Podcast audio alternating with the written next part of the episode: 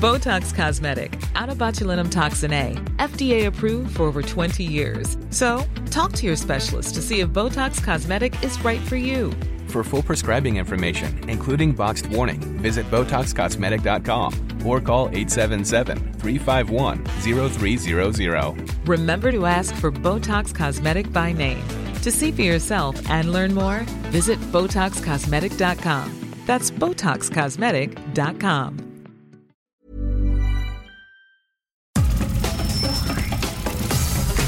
Nada más por convivir.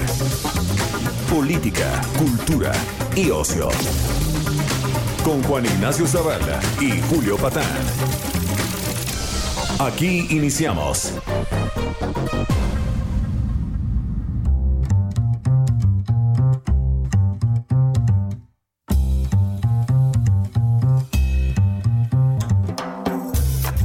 ¿Qué tal? ¿Cómo están en este sábado de pandemia, sábado número quién sabe qué, de, eh, de encierro, de claustro? Y le damos aquí la bienvenida al querido Julio Patán. ¿Cómo estás, Julio? Bienvenido de nuevo.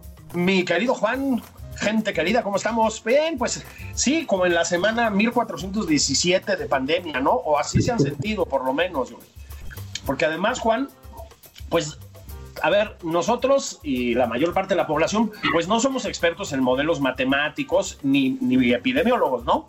Pero hay algo raro, ¿no? A ver si un día nos explican bien, cabrón. Porque te dicen que no, que ya, la- ya achatamos la curva, cabrón, ¿no? Ya, ya, ya, ya, güey. Y cada día hay el doble de muertos. Y entonces te dicen para tranquilizarte, no, pero esos son de hace tres semanas. Entonces tú dices, güey, entonces ¿cuántos hubo hoy, no? Este, no sé, Juan, yo creo que está fallando algo, algo. En el mejor de los casos, el modelo de comunicación. Y en el mejor, quizás un poco antes de ser, pues suponer la buena intención, ¿no? Este, Claro. la, la- la- la buena fe, porque digamos, hay cierta ah, idea muy afianzada en el presidente, y me imagino que mucha de su gente, de que basta la buena voluntad eh, eh, y basta no robarse dinero para que las cosas se compongan y funcionen.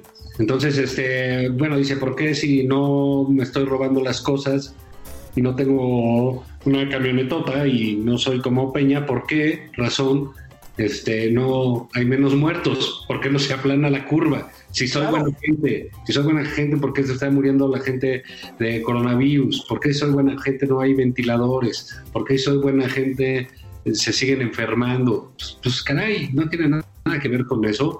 Sí hay una falta de política pública. Yo creo que esto va a acabar muy mal en términos del señor López Gatel, ah, porque empezó muy bien. Yo, la verdad, te lo digo, Julio, lo comentamos varias veces en, Sí, sí, sí. en- este gustadísimo, escuchadísimo y exitosísimo programa que tenemos. Programa. Que nadie se pierde los, los ¿no? Nadie. Hay, hay peleas, ¿no? Eh, eh, sí, más ahora en la pandemia, la gente, las familias se reúnen a escuchar Claro. el programa. Conmovidas. Con lágrimas en los ojos. Sí, apagan los Zooms, sacan el pomo y dicen, Claro. digamos nada más por convivir.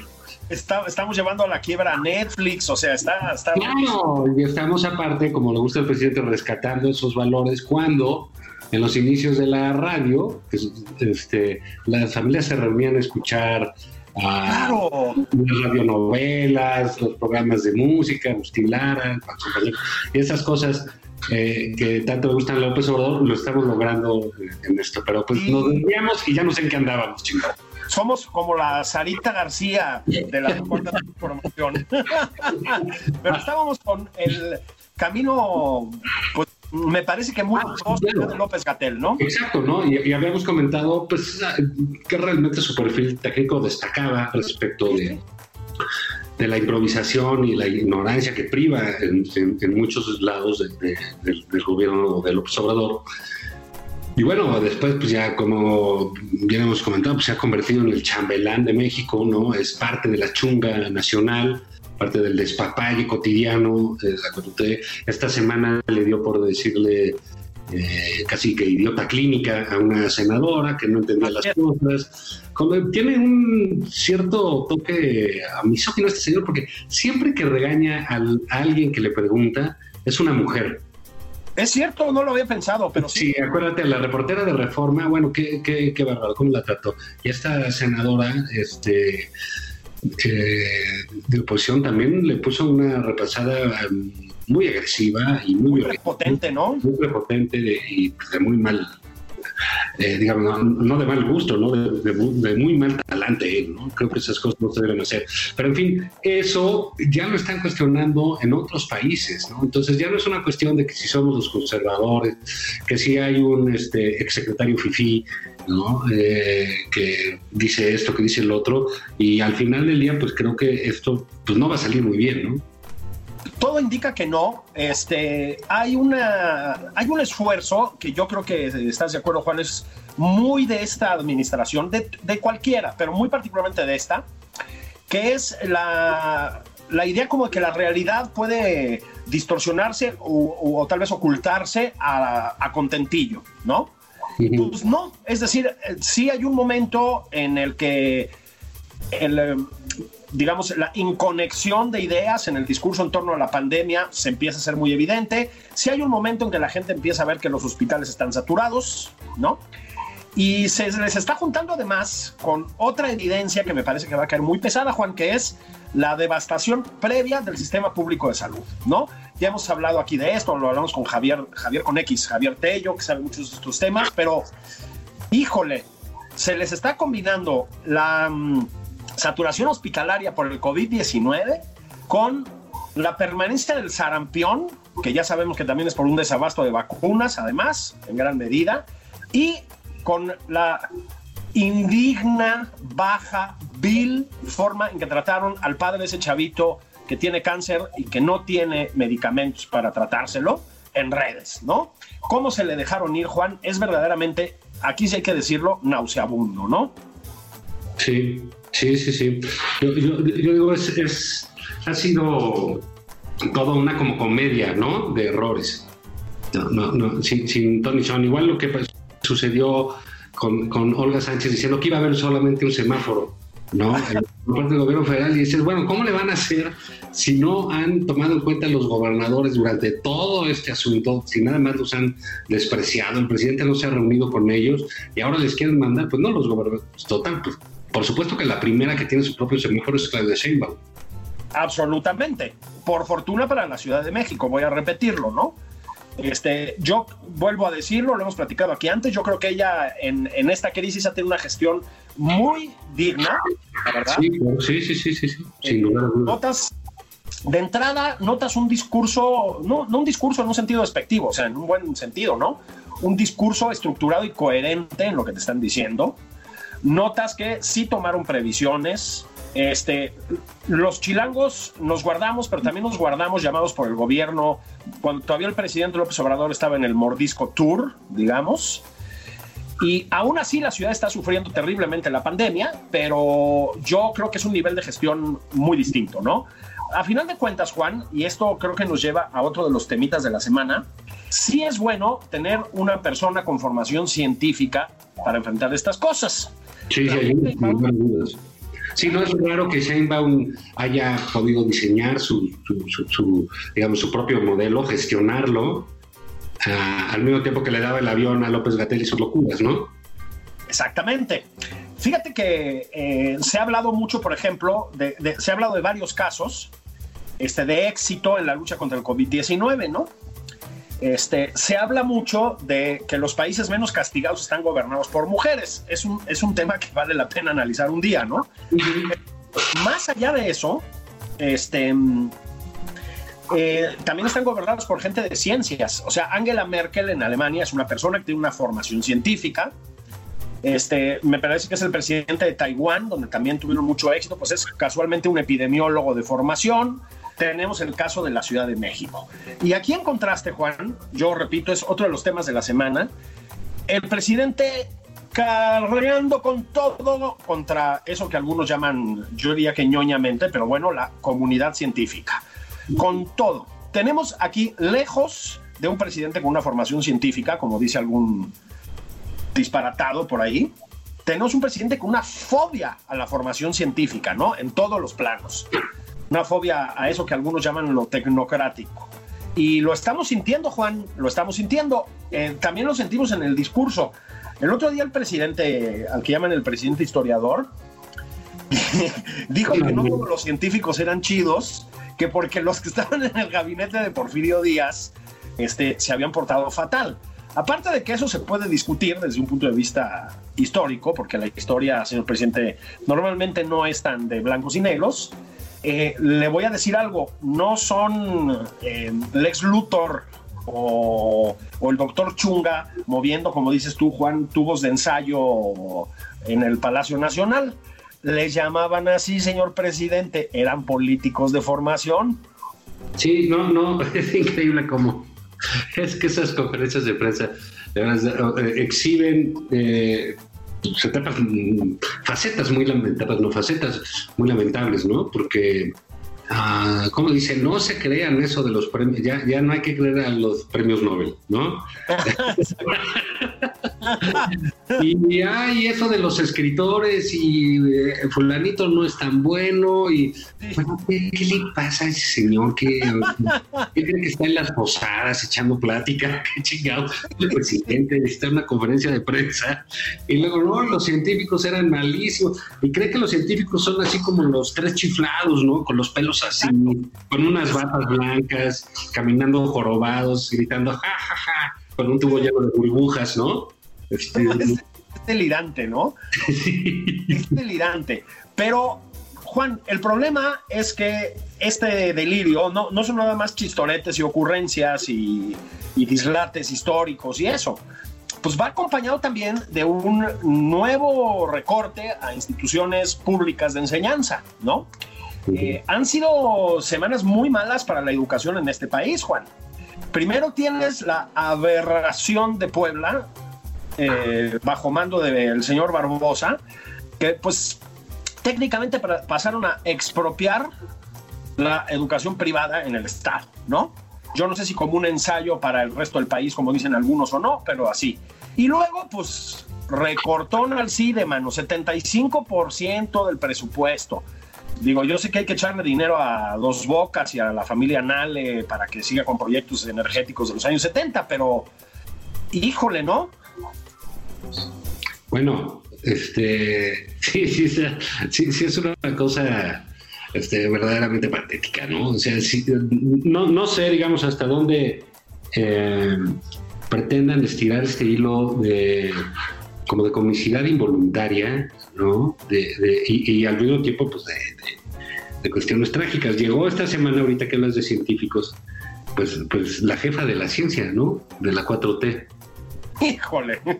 ¿Qué te parece? La señora del corazón que dijo que... iba, que iba a entregar unos ventiladores de fabricación mexicana. Sí. El 15 de mayo. Así es. Bueno, no ha entregado un pinche ventilador. Así es. Y ya pasaron. Habló de la ciencia neoliberal, ¿no? Sí. Todos sabemos que además el modelo de esos ventiladores viene precisamente de universidades neoliberales en los Estados Unidos. ¿eh? Entonces, este, o sea, no lo, diseña, no lo diseñaron aquí con, con, con, ayuda dentro de un temazcal, digamos, este, ¿no? No, este, en, en, un viaje de, en un viaje con Jesús a Rodríguez. No. Es decir, se parece más al tecnológico de Massachusetts, este estado de ánimo científico, ¿no? Pero después de ocultar eso, dice que se van a construir aquí. Además, es ¿qué chingados hace con ACID? Este, construyendo ventiladores o lo que sea, con ACID es otra cosa. Y 15 días después no han entregado uno, Juan. Los ventiladores que llegan, llegan o de compras de pánico de último momento del canciller o de Donald Trump y China que aquí no había, o de plano de la iniciativa privada, ¿no? Que los compra y los dona como puede. Es un disparate lo de Elena Álvarez Huilla. O sea, lo que pasa es que se te olvida porque entonces aparece San Juana Martínez en Notimex y el disparate es más grande todavía. Y entonces estás contra San Juana y aparece Rocío Nale, ¿me explico? Sí, claro. Y sale Rocío Nale y aparece Irma Sandoval. Y luego Octavio Romero. Entonces, claro, son como cortinas de humo, o sea, una imbecilidad tapa otra, ¿no? Sí. ¿Será como concurso o, a cada quien se le va ocurriendo? Digo, no, de acuerdo, ¿no? Sí, porque digamos, a, veces eh, eh, piensas, caray, ¿por qué sale uno, Ramírez Cuellar, y dice, no, pues los del INEC iban a ir a que recojan y confisquen los cochinitos en las casas, ¿no? y que les quiten todo para saber cuánto tienen. Y sale ya Monreal a descalificarlo, y sale Barbosa a decir, ¿sabes qué? lo de las escuelas va a ser propiedad del Estado, ¿no? Y se, acabó y vamos a decidir nosotros sobre eso. Bueno, y resulta que también dicen, no, pues eso no es de nosotros. Los diputados de Morena se organizan y, dicen que los eh, medios de comunicación están organizados en contra de López Obrador y que así no, porque dicen así, así no. Y, y Mario Delgado dice, no, pues eso no sé, pues son los diputados de Morena. Entonces dices, caray, o es una eh, eh, situación orquestada, ¿no? Eh, sofisticada, o es realmente una simple y vulgar anarquía. Una colección de disparates, ¿no? Entonces, en el que todo el mundo tiene que, que, que, salir al paso de lo que hizo el compañero de bancada o de lo que sea, ¿no? Sí. Porque, a ver, está empezando a suceder que Ricardo Monreal es el que llama al orden, Juan. Es decir. Y, es la voz sensata, vea, vea dónde hemos llegado. Es la voz sensata, Ricardo Monreal, ¿no? O sea, no, a ver, tranquilos, estamos en contra de lo que hizo este, el, Congreso en Puebla, no nos parece que ese golpe contra la educación sea necesario. Ricardo Monreal, Juan, yo tiendo a pensar que, digamos, a ver, de lo que estamos discutiendo en el fondo es, hay un proyecto autoritario, bolivarianizante, semichavista o yo qué sé, ¿no? En el corazón del presidente, es decir, está dando pasos hacia allá, o lo que hay es eso, ¿no? Como eh, ocurrencias, improvisaciones, siempre en ese sentido, ¿eh? Pero ocurrencias, improvisaciones eh, adelantadas, agarradas en caliente, o yo qué sé, de parte de toda esta este masacote difuso que es la cuarta transformación. Porque es que tienes desde el tribuno Muñoz Ledo, que es como ahí sí, como la voz de la cordura y de la información en este marasmo, hasta el pragmatismo de Ricardo Monreal, hasta Mario Delgado, pues básicamente haciendo lo que le instruye el presidente o lo que él cree que le está instruyendo el presidente en otros casos. Hasta Irmenéndira Sandoval diciendo que todos los becarios del FONCA son eh, salifistas, güey. Cuando era puro chairo, además, un 90% de chairos. Es decir, no lo sé, no lo sé, ¿no? No sé si, si digamos, son... Eh, estas ocurrencias son productos de las guerrillas internas dentro de Morena, de cómo extender cotos de poder autónomos. No sé si es una voluntad de interpretar los deseos del presidente y quedar bien. No lo sé. realmente no lo sé. Lo que sí sabemos, Juan, es que va camino al desastre. Si no es que ya estamos ahí. Bueno, sí, digamos, como que no, no se ve por qué tuviese que ser de otra manera, ¿no? Fíjate que en esto de de si hay un chavismo o no lo sé, no lo sé porque, mira, todas estas, eh, por decirlo, eh, dictaduras o métodos de instalación autoritaria, eh, pues tienen una parte muy concreta, que es la disciplina. Sí. Eh, de, eso viven, en eso se tienen que basar, ¿no? Para tener los resultados. Y aquí se ve que la disciplina es algo, pues que nada más usan para levantarse temprano a la mañanera, Fuera de eso, cada quien hace lo que sea, dice lo que quiera, eh, lo que quiere y, no parece haber seguimiento sobre tales cosas. Entonces dicen, bueno, vamos a quitar los intereses, vamos a cobrar sobre los intereses bancarios, sobre las cuotas o sobre cualquier cosa. Entonces, el sector se asusta y dice, no, no es cierto, no va a pasar nada. Sí. Entonces, este, oye, vamos a hacer tal cosa con la educación. No, no es cierto, no va a pasar. Oye, vamos a quitar la energía eólica. Ah, sí, cierto, sí la quitaron, ¿eh? Exactamente, es así, ¿eh? Pues así, entonces... El licenciado Bartlett y la licenciada Nale, estos sí son congruentes, fíjate. Ya no, sí, eso sí andan desatados ¿no? Desatados. Sí, sí, sí, me surge darle la madre al país, pero bueno, y ahí van, ¿eh? Ahí van tenidos. Bien, sí. Pero, insisto, todo lo, que son propuestas no tienen un, un, orden, un orden que se facilitaría una, porque son, eh, digamos, Morena tiene una formación básicamente priista, ¿no? Claro. entienden de ese modelo.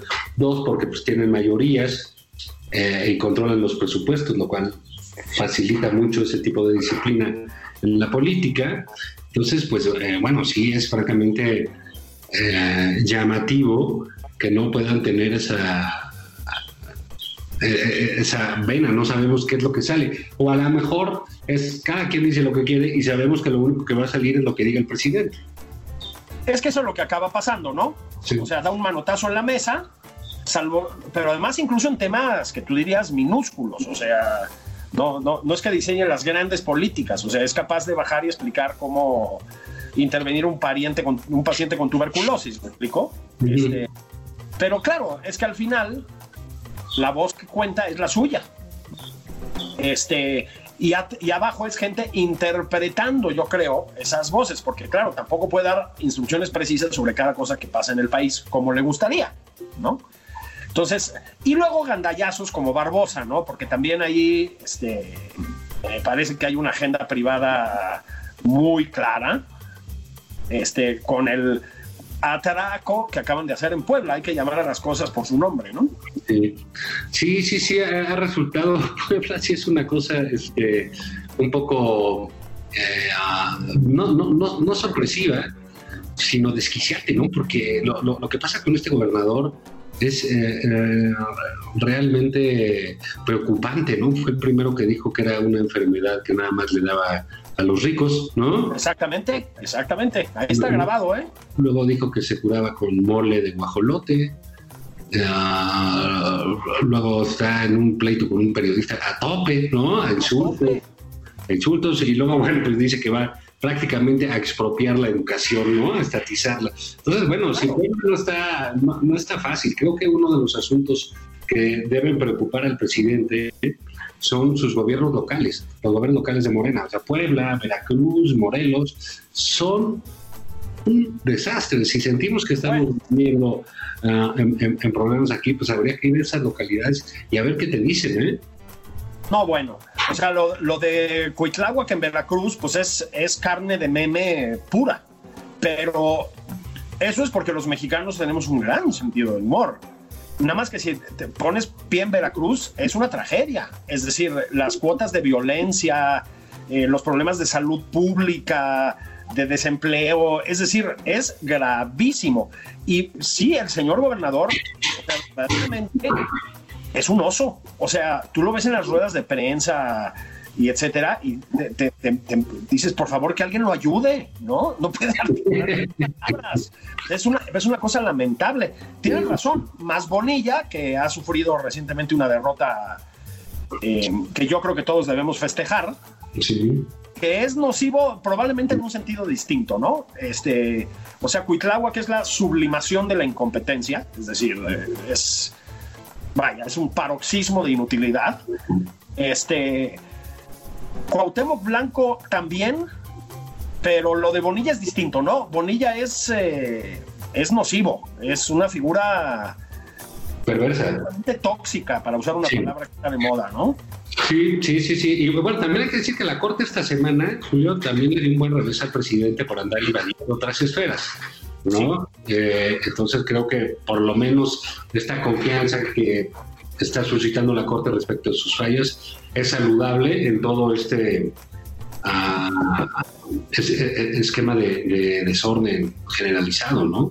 Absolutamente. Si te parece, vamos a pausa y volvemos con nuestro esquema de desorden generalizado. Sí, en el programa. Ahí venimos, estamos en nada más por convivir.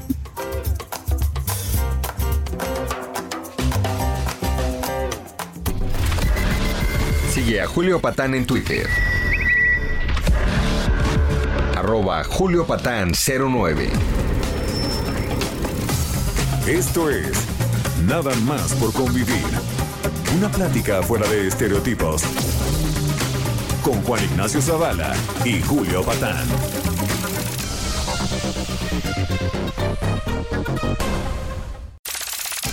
Estamos de regreso en Nada más por convivir. Aquí Juan Ignacio Zavala y Julio Patán. Sigue a Juan Ignacio Zavala en Twitter. Arroba Juan y Zavala.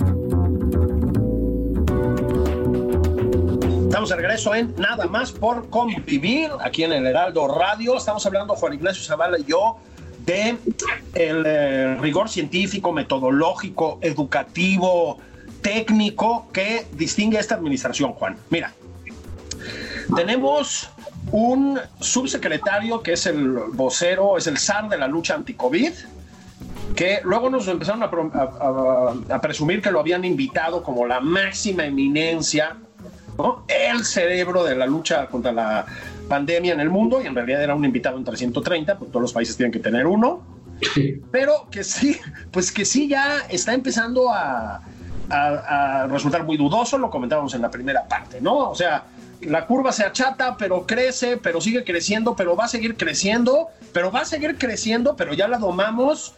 No, pero no hay pedo, porque los muertos que están ustedes contando no son de ahorita, son de hace tres semanas, pero entonces, ¿qué va a pasar dentro de tres semanas? Es un disparate.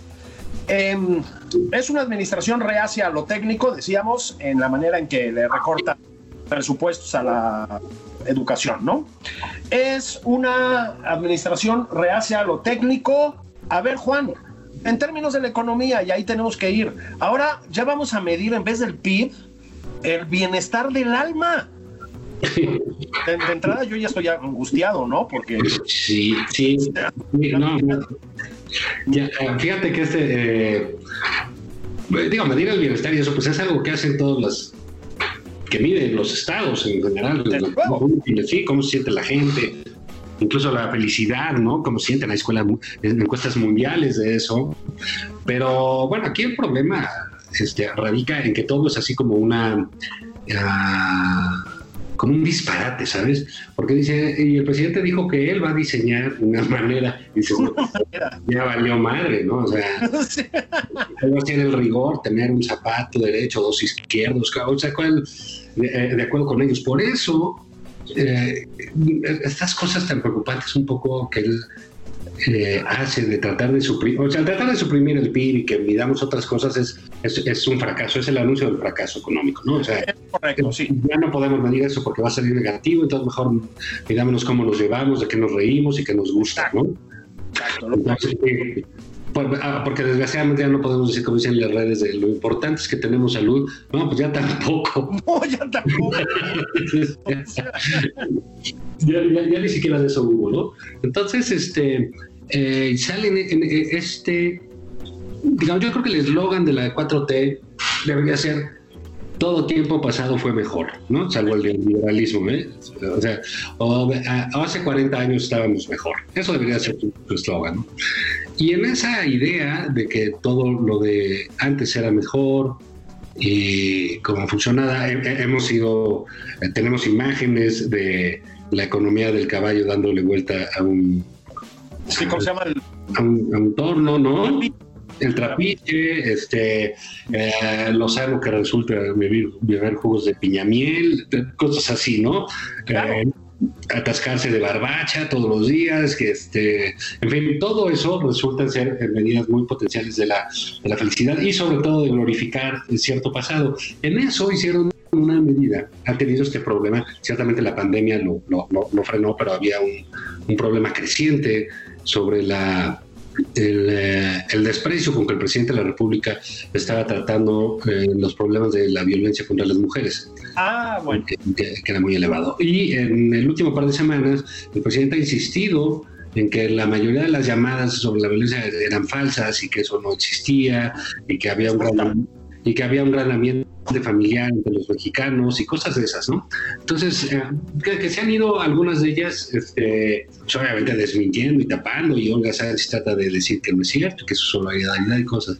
Y sacan una campaña de publicidad de cuando nosotros éramos chiquitos, mano, de, de hasta 10. Y, y, sacan unas banderitas blancas, tú imaginas esa imagen en 2021. Entonces, digamos, ya o sea, es clarísimo no es que vean el, pasado, es que viven en el pasado. Sí, sí, sí. Viven en el pasado y hacen esa campaña. Bueno, recuerda, hablando de campañas, la que hicieron contra el consumo de drogas. O sea, era una, una campaña, de, pero de los años 80, Juan, o antes.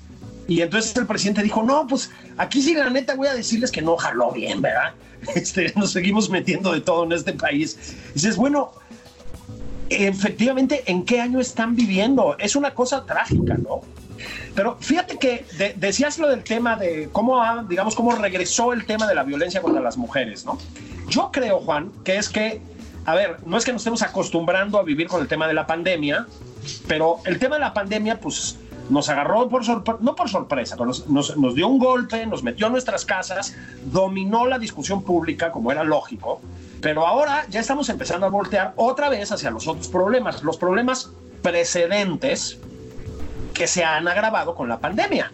El problema de la violencia contra las mujeres, que se ha agravado por el encierro contra lo que dice el presidente, pero son más. Es decir, ya empezaron a brotar. Yo estoy recordando tu, artículo el otro día en torno a los artículos de Jorge Cepeda Patterson. Este, a ver, Juan, yo, eh, yo estoy completamente de acuerdo contigo. Yo creo que el artículo de Cepeda, el primero, o sea, el, el, artículo en el que pues empieza a exponer los despropósitos de la administración obradorista, es en el que dice, estamos a punto de llegar, yo creo que lo rebasamos ya de sobra, pero bueno, al punto de no retorno, dice. Yo creo que es un artículo muy bien pensado y es de las pocas personas que ha simpatizado con López Obrador en ese extremo y que se ha desmarcado no del todo, pero en una medida importante, con esa claridad. Yo creo que es muy valioso lo que hace Jorge. Lo que creo, igual que tú, es que sus conclusiones sí no se sostienen. ¿no? Y me parece que esto también ha sido un tema muy de la semana. Es decir, él dice, a, a, mí no me estén diciendo lo de te los dije, te lo dije, que a propósito, en serio, no jodan, no estén diciendo te lo dije, no tiene ningún sentido. O sea, dicho, dicho entre paréntesis. Pero bueno, no me digan te lo dije porque volvería a brotar por López Obrador, porque a pesar de todo, tiene un, tiene, digamos, un compromiso, diría Jorge, o una palabra parecida, en la lucha contra la corrupción y contra la pobreza. Bueno, Juan, no se sostiene. Es decir, no tiene, y en mi opinión, no tuvo nunca un compromiso en la lucha contra la pobreza, ni con, mucho menos contra la corrupción. Lo de la pobreza lo hemos estado viendo. Viene, según datos de Coneval, 10 millones de pobres más, Juan, en este país. O sea, señor presidente, esos números no los tiene ni Peña. Es decir, eh, este país había fracasado parcialmente, digamos, eh, en términos generales había fracasado en la lucha contra la pobreza, pero 10 millones de pobres, señor presidente, ni en las peores crisis hace 10 años, ni en las peores crisis. Entonces, evidentemente, Juan, mm, el compromiso del presidente en la lucha contra la pobreza es, dirían los españoles, de boquilla y diríamos los mexicanos, de lengua para, de dientes para afuera. Es decir, creo que es evidente que al presidente no le importa la multiplicación de la pobreza. Me parece que le importan los pobres como una especie de baluarte moral y de clientela política, ¿no? Sí, y, mira, esta discusión un poco lo que me fue muy de redes sociales, ¿no? Porque no, Creemos que sobre el te lo dije y, que salió en torno a varios estudiantes del CIDE, ¿no? que se les cuestionó haber votado por López Obrador ahora que el CIDE está bajo la guadaña, igual que muchísimas otras cosas, ¿eh? no solo el CIDE. No, claro. Es la Administración Federal. Entonces, este, sí, es absurdo este, reclamarle a alguien que haya votado y, y que tenga que acompañar ese voto toda la vida. Claro. O que tenga que acompañar ese voto todas las decisiones del presidente. Es verdaderamente absurdo. ¿no? Aunque sí se les haya dicho, ¿no? que esa es otra cosa, ¿no? Pero no, eso no importa, uno vota por muchas cosas, a veces vota en contra de algo y a veces... Eso es absolutamente ridículo, sí, pero sí creo que ahí hay una serie de eh, elementos eh, engañosos, ¿no? Eh, no me digas, te lo dije, es un reclamo a, cómo agreden a estas personas que votaron por, a los que votaron por el jugador. Claro, nada más que veamos quién está fomentando ese clima constante ah, de, de agresión. Eh, es como les digo yo, bueno, pues sí, entiendo que se quejen del te lo dije, nada más que, ¿qué tal se la pasaban diciendo ahora dilo sin llorar? Ponte vaselina, este, esto ya cambió, pero antes no decías nada, etcétera. Entonces, este clima Exactamente, cayeron como momias. Ese ya se me olvidaba. Es como ven, ahorita estoy bastante hocicón, ¿no? Este, Pero digamos, ahí dejemos eso, porque sí, la razón asiste y siempre asistirá a quienes libremente votaron por López Obrador y quienes libremente votaron por mí o por nadie, por quien haya sido. ¿No? Eh, creo ahí que hay, hay, una parte que a mí me llamó la atención de esta discusión, Julio, que es ¿por qué a año y medio de gobierno, del gobierno que llegó con el presidente más votado en la historia moderna de México, con una holgura, ¿por qué incluso los que son defensores de ellos están empezando a tratar de justificar su voto. Y la última justificación es, bueno, lo volvería a hacer. Ok, sí, pero lo volvería a hacer. Hay algo, hay ya, e, e, este gobierno ya está entrando en una etapa de desencanto en muchos, sí, uh, sí. En, muchos lados, ¿no? Entonces es, eh, digamos, no sé qué clima vendrá hacia adelante. No se ve un buen clima, Julio, porque déjame eh, tocar este tema contigo. Lo hemos tocado varias veces, pero tiene que ver y claramente con hay una campaña sí ordenada, sí orquestada muy clara en contra de los medios de comunicación. Y no es una campaña para lograr algo en un corto plazo, ¿sabes? Sí. Lo, lo, lo que estamos viendo es el presidente golpea, dice todos los días. Entonces, oye, que el presidente dijo tal cosa del Universal, o de Reforma, del Heraldo, o de tal periodista, de tal hombre. O tal, sí. Entonces, pues, ¿cuál es la novedad? ¿No? O sea, lo dice todos los días, etcétera. Pero su gente está bajo duro y dale, duro y dale, duro y dale. Y están Sí. entonces, salen, te decía, los diputados de Morena, eh, sale San Juana Martínez a golpear a Carmen Aristegui, le hablan una campaña a Carmen Aristegui, le dicen esto al otro, sale Pigmenio Ibarra a, Pigmenio Ibarra, que es verdaderamente el hombre cerdo, No, no. entonces, ese pues, dice que Carmen Aristegui trabajó en Televisa, él, dejan sentir que todos los empleados, todos los periodistas son vendidos. ¿Y cuál es entonces ese resultado? El resultado es, como todos son vendidos y nadie entiende a este proyecto, el único que puede entrevistar al presidente es su propagandista, Así es. Epigmenio. Entonces, si te das cuenta, eso es la eliminación, la eliminación del periodismo por el aparato de propaganda de gobierno. Entonces, esto, y van a seguir golpeando a todos los medios. Pero los medios que eran opositores, que siempre, no, no estoy diciendo que lo apoyaron por una cuestión política, más allá de eso, publicaban su información, su parecer, sus decires, sus declaraciones, eh, que cubrían sus giras, sus presentaciones de libros, sus, sus babosadas, porque siempre ha sido un campeón de esto.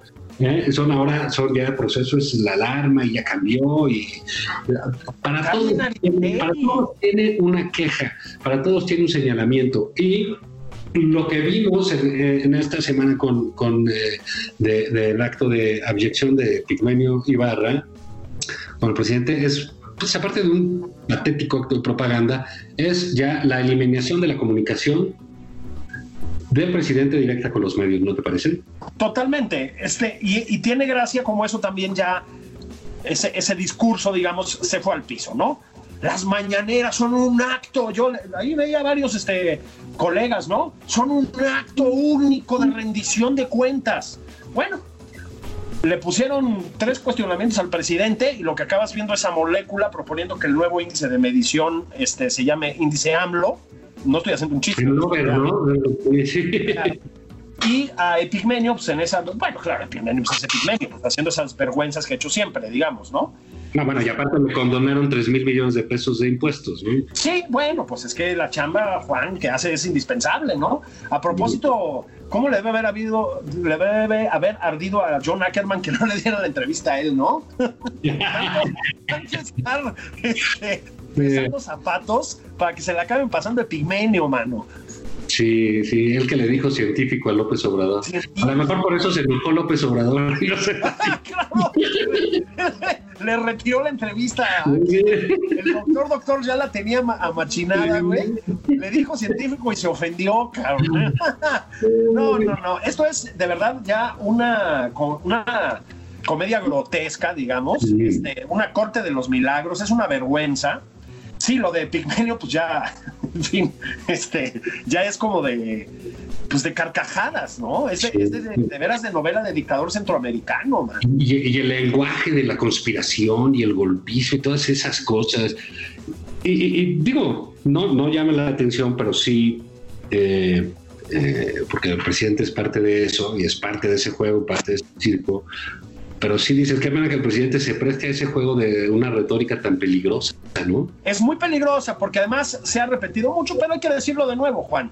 Es un país muy peligroso para practicar el periodismo, ¿eh? Esto desde antes de la cuarta transformación, se entiende. O sea, este, obviamente, ¿no? Este sí no es imputable a ellos, pero aquí asesinan periodistas, ¿eh? Aquí asesinan mucha gente de medios. Ya hubo una presunta amenaza del cártel de Sinaloa contra la reforma por estar criticando al presidente. Y el presidente de la República, Juan, no levanta la voz contra esos crímenes. No dice nada. No, para mí me ha sorprendido, por ejemplo, eh, eh, digamos, como en el caso de la campaña esta virulenta que organizó con Juana Martínez desde el gobierno, desde la agencia de noticias del gobierno, eh, que no del Estado, del gobierno, contra Carmen Aristegui y el presidente haciéndose a un lado, ¿no? Así es por eso yo sí creo que en eso sí hay como una determinación eh, clara, eh, eh, independientemente de, lo que hablábamos hace unos minutos del desorden que priva en, el gobierno, la 4T, que cada quien dice hace lo que quiera, en el, en el, aspecto de ir contra los medios y de lo que se dice sobre de ellos, ¿no? que todos son vendidos, que todos tenían un interés con el pasado, que todos se encubrieron, que todos callaron como momes, que todos, que todos, todos, no hay nadie que sí este trabajo en Televisa, que sí este TV Azteca, descalifican, descalificar moralmente a todos los medios es para acabar con ellos, ¿eh? Sí, claro, claro. No, no quiero decir con esto que lo vayan a conseguir, pero desde luego hay una embestida, ¿no? No, no lo van a conseguir, pero eso habla de que esta lucha va a ser difícil, ¿eh? Ah, muy difícil, muy difícil. Sí, este, es muy probable, o sea, el presidente, pues, que quiere, quiere, eh, es patético, es terrible, no sé cómo no le da vergüenza al presidente darle la palabra a Lord Molecula. Sí, o sea. O sea, estarse a un, a un show de cuarta, ¿no? O sea. Pero no de cuarta. Y el otro día la entrevista a la glucosa atómica. Eh, bueno, pues, ¿qué está pasando, no? Sí, bueno, es, eso te habla del aislamiento también del presidente. Es decir, el, el, sentido común, eh, me refiero, el, entorno con sentido común que tuvo al principio y durante la campaña, que sí había una parte de gente con cierto sentido común, la proclividad, que porque no nos hagamos güeyes, o sea, mucha gente en los medios era proclive al presidente también y está bien, es decir, a la hora presidente. Pues todo el mundo se va desmarcando, Juan, porque es que esto es de, de verdad demasiado bochornoso. O sea, ya se vuelve muy difícil. O sea, pues sí tienes que ser Epigmenio Ibarra para salir a defender a, a rajatabla estas cosas. Volvemos al caso de Jorge Cepeda, ¿no? Yo creo que el problema es que está ya muy difícil sostener que al menos es un presidente con un compromiso en lucha contra la pobreza y contra la corrupción. Se nos han acumulado en las últimas semanas, Juan, otra vez, montones de evidencias de que es una administración que promueve la corrupción como lo hicieron las anteriores. Los datos del INEGI te dicen que en el corte de caja, en el mismo periodo del último año de Peña Nieto, la corrupción fue menor que con la 4T. O sea, no me parece un dato menor. Y le sumas Jade Cole, que desvió 900 milloncitos de pesos a una empresa vinculada con sus hijos. Los Bartlett, que al final le tumbaron el negocio de los ventiladores, pero no sabemos güeyes, fue porque hicimos un escándalo todos, ¿no? Ana Gabriela Guevara, que bueno, ya es de verdad de pena ajena lo que estamos viendo ahí, ¿no? Y es así porque sale corriendo y pues no la alcanzas. No la alcanzas, ¿no? ¿Sí me explico? Entonces, los dos ejes ideológicos, si los quieres llamar así, de este disparate, que eran la sensibilidad ante la pobreza y la lucha implacable contra la corrupción, se están demostrando como dos mentiras. ¿Sí? Mentiras. Entonces, en la medida en que ese último resquicio, ¿sí? Quedaba ahí como para rescatar esta administración. En la medida en que deja de ser así, pues tienen que tratar de callar a los medios porque no queda nada más. Es decir, en el apartado económico, pues estamos ya en la bancarrota, en el de la seguridad pública, militarizaron al país y se multiplican las muertes. La salud pública, pues hay padres de, repito, de niños con cáncer protestando. No hay por dónde, Juan. Entonces queda el consuelo de, bueno, al menos no son corruptos. Ok, sorpresa Sí son. ¿Qué creen? o sea, ¿Cómo compraron el ventilador y a quién se lo compraron? y ¿Qué aquí creen? te lo compraron picarones. Sí, ha sido, eh, eh, pero eh, insisto, creo que todo esto que, que tiene como, ah, digo, ha habido como resultado esta última entrevista de este super spot Sí, sí, sí. que hicieron, pues es, digamos, lo que viene en términos de, de política de comunicación. Yo creo que también están midiendo, Julio, una parte de cómo están saliendo muchas cosas de las manos. ¿no? Absolutamente. ah, di- digamos, han tratado de, con cierta, puede ser entendible, no justificable, pero entendible, de querer decir, miren, pues es que no hay tanto problema y ya el primero de junio vamos a llegar a la normalidad. Y ahorita, cuando estamos en el peor momento, la gente ya está lista para salir. Esto va a ser un desmadre. Espantoso. El- La gente va a salir y le vale madre porque ya dijeron ellos. Y en los semáforos, pues también no es algo que siempre se hayan respetado en este país. A ver, Juan, el presidente vuelve a gira la semana que viene hacia el sur del país otra vez. Es decir, en el extremo de la pandemia, el presidente vuelve de gira. Claro, pues ¿cómo no va a volver de gira? Es decir, todo lo que está pasando con él dentro del Palacio Nacional, pues es el país cayéndose a pedazos alrededor, ¿no? Sí. Entonces, sabemos que el aplauso del público y la cercanía del pueblo bueno, pues siempre le ha dado mucho consuelo. Pero, caray, Juan, o sea, la gente se está infectando. Es, y, y espérate, porque decías tú, no nos vamos a poner ahorita de epidemiólogos, pero pues hay instituciones muy serias que se están poniendo en cuestionamiento serio lo que dice López Gatel. Una de ellas, que supongo que porque es FIFI y, y ayudó al porfiriato, no hay que tomar en serio, es el- una cosa que se llama Instituto Tecnológico de Massachusetts. O sea, digo, en los ambientes neoliberales tiene cierto prestigio, ¿no? Este, no tanto como Pigmenio Ibarra, pero tiene. Sí, sí, y, y otros medios que lo ponen en duda, pues son, que digamos, no es el hijo del aguizote, pero es el New York Times. ¿verdad? Sí, que Entonces- también está muy cuestionado ya,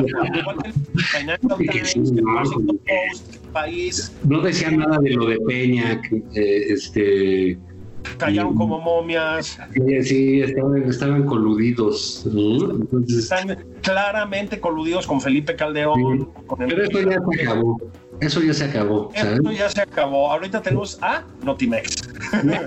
Notimex y Epigmenio son el nuevo Washington Post y el nuevo New York Times. Exactamente. Pero a ver, Juan, en serio, tú lees a un tal vez el más prestigiado epidemiólogo en este momento. Está en el Instituto Tecnológico de Massachusetts y dice, México, México va a tener el día máximo de muertes hacia el 26 de julio. 26 de julio, Juan. No, pues sí. Pues mira, vamos a dejarla ahí porque te veo que estás muy negativo y no decías nada cuando estaba Peña ni Calderón. Estabas, aplaudías como foca, callabas como momia. Sí, Vámonos, pues. Bienvenido, Julio. Te mando un abrazo. gracias, Juan. Un abrazo, abrazo a todos. Gracias, gracias, Gerardo Ruiz, ahí los controles. Esto fue nada más por convivir. Hasta luego. Vámonos.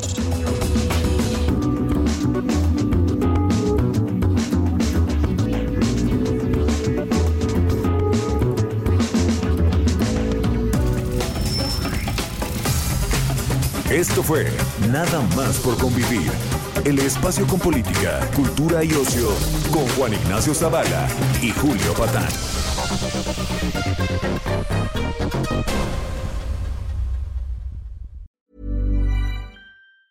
Tired of ads barging into your favorite news podcasts?